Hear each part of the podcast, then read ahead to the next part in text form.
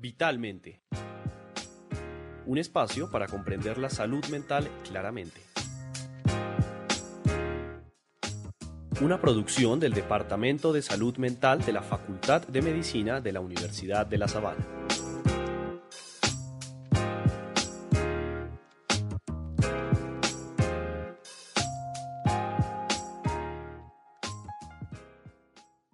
Bueno, los saluda nuevamente Sandra Toro. Yo soy médica, especialista en psiquiatría, profesora de la Facultad de Medicina de la Universidad de La Sabana. Y estamos arrancando con toda una nueva temporada Vitalmente. Eh, esta vez, esta temporada hemos querido llamarla Salud Mental Todo un Arte. Y vamos con nuestra primera entrega, el tema Rehabilitando con Arte.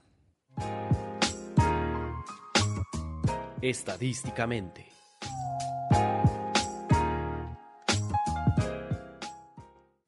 En estadísticamente damos siempre algún dato estadístico que nos pueda ir abriendo un poquito el panorama para el tema que vayamos a tratar.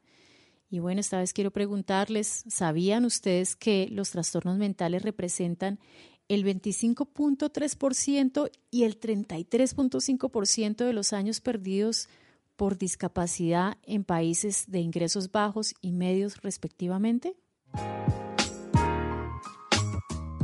Literalmente.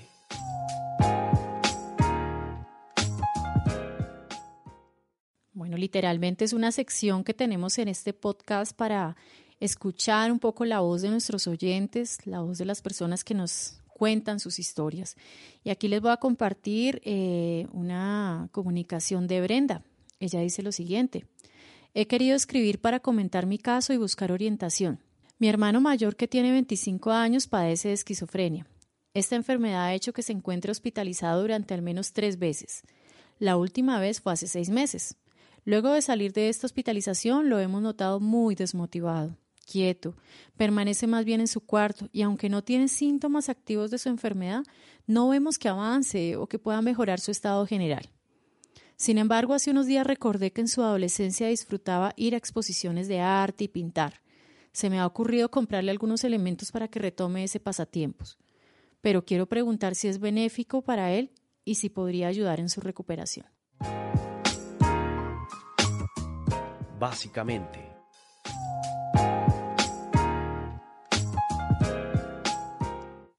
Bueno, pues básicamente Brenda nos pregunta sobre los procesos de rehabilitación en salud mental y en cómo algo tan sencillo como lo que ella plantea para su hermano, que es el pintar o practicar un arte, sencillo, pero bueno, realmente que requiere una dedicación y, bueno, el desarrollo de la creatividad, pero ¿cómo este ejercicio del arte podría favorecer un proceso de recuperación y de rehabilitación de una enfermedad como la esquizofrenia o como tantas otras que tenemos dentro de la esfera mental?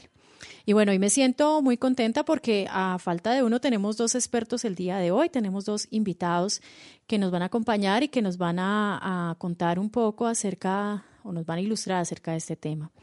Entonces tenemos el día de hoy al doctor Luis Fernando Muñoz. El doctor Muñoz es médico psiquiatra de la Universidad Nacional de Colombia, magíster en rehabilitación psicosocial y estudiante de doctorado en salud mental comunitaria. Es en este momento director médico de Recuperarte, una IPS enfocada en rehabilitación que se ubica en la ciudad de Pereira. Y también tenemos al doctor Leonardo Morales, él es médico psiquiatra, psicoterapeuta, magíster en musicoterapia y PhD en salud pública que está trabajando actualmente con un grupo eh, con muy buenos resultados en todo este tema de rehabilitación con base en la musicoterapia. Entonces, muchísimas gracias a los dos por aceptar pues, esta invitación a, a Vitalmente.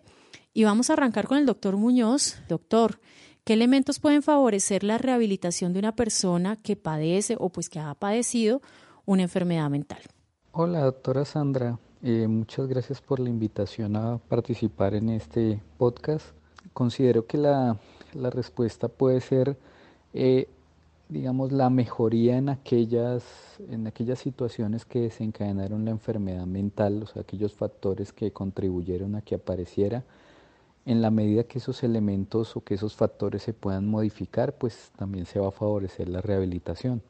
Muchas veces las personas tienen crisis eh, o cuadros, bien sea afectivos, psicóticos, desencadenados por eh, una situación de desempleo, una pérdida de un ser querido, eh, una pérdida de estudios, un cierre en una relación de pareja.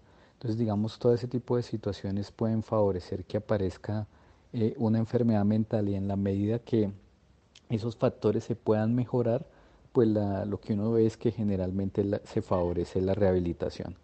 De esta manera, hay personas que pueden recibir un tratamiento farmacológico, una psicoterapia, y se cree que no, pues se ve que no hay muchos avances, que la persona se, se mantiene igual, pero en el fondo también muchas veces lo que se ve y lo que uno termina viendo es que no se resuelven los factores que desencadenaron la situación. Entonces creo que en la medida que esos, esos factores se puedan controlar, aquellos factores que fueron precipitantes de, de, una crisis se puedan controlar, que sean controlables, pues esto va a favorecer eh, una rehabilitación y una recuperación de la persona que tiene una enfermedad mental.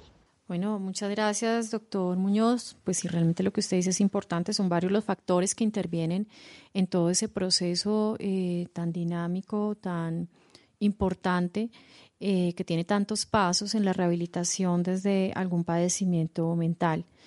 Bueno, doctor Morales, eh, quiero hacerle a usted esa pregunta. ¿Practicar alguna actividad artística puede favorecer los procesos de rehabilitación en enfermedades físicas o en enfermedades mentales? Buenas tardes. Sí, por supuesto que sí. La terapia ocupacional, de hecho, es una profesión en la cual se organizan las diferentes actividades con objetivos y no solo dentro de lo que es la terapia ocupacional, sino dentro de los diferentes procesos de rehabilitación mismo, llámense a nivel físico-mental, hay diversas metodologías que pueden hacerlo.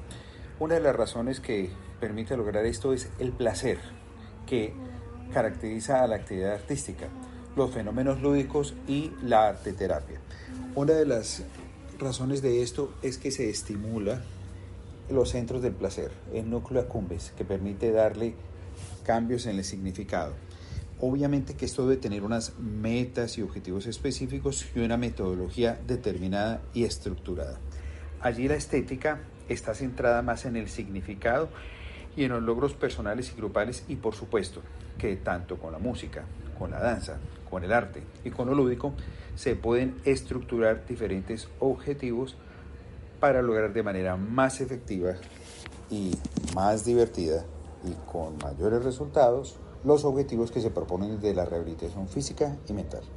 Gracias, doctor, doctor Morales. Y realmente eso que acaba de decir me parece súper interesante porque nos está hablando acerca de esa explicación biológica desde el funcionamiento cerebral que, que, nos dice por qué el arte funciona en este tema que estamos tratando hoy de la rehabilitación, de la mejora, ¿no? En esas situaciones de, de enfermedad. Eh, entonces quisiera continuar con usted, doctor Morales, y hacerle otra pregunta, y es, ¿existe algún arte en específico que sea más benéfico para el proceso de rehabilitación en salud mental?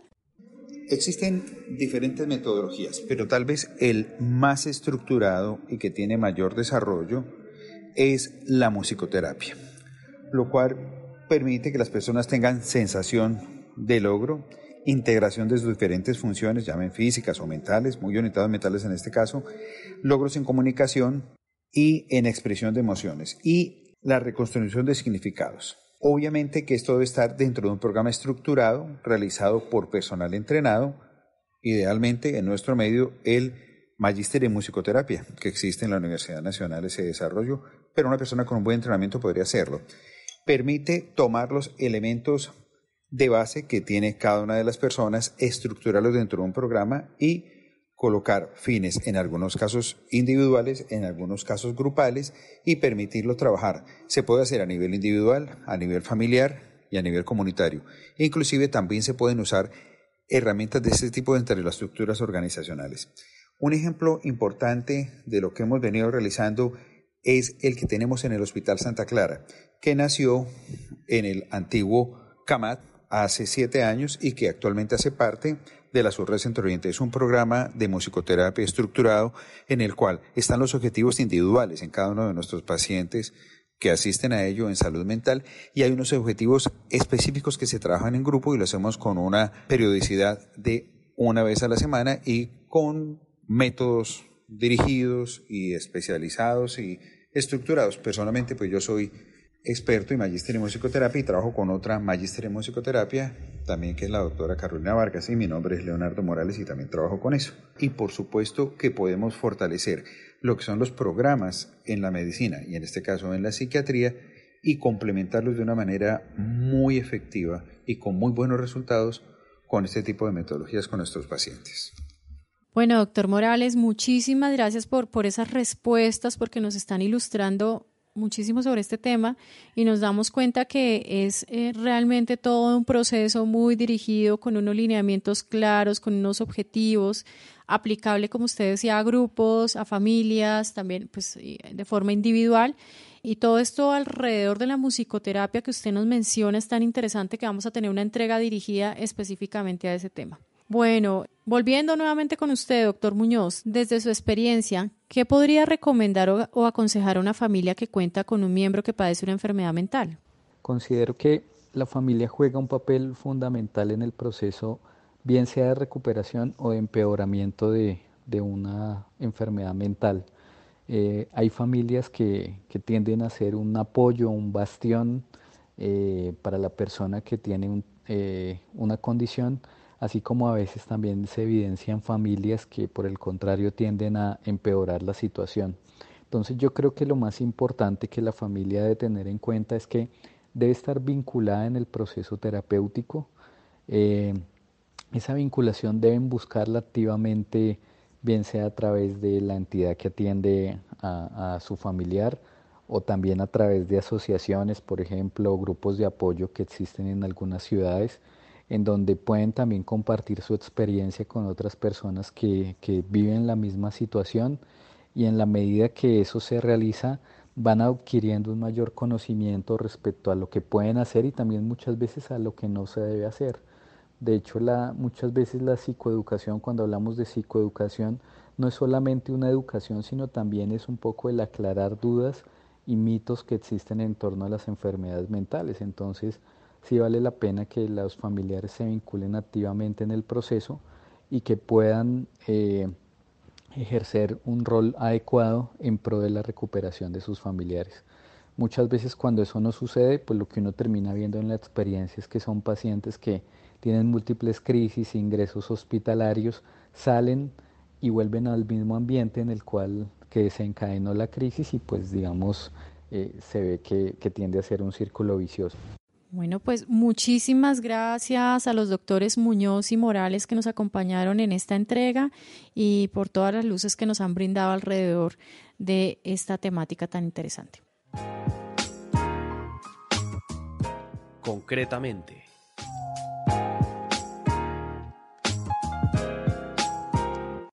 Culminando la entrevista a nuestros expertos, podemos decir concretamente que la rehabilitación en salud mental es un proceso en el que intervienen diferentes factores, es multifactorial.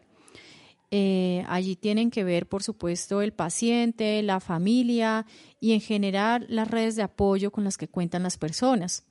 El arte brinda herramientas para facilitar y optimizar todos estos procesos de rehabilitación, por lo que deberían ser recursos reconocidos por los profesionales y también por las personas en general. Verdaderamente?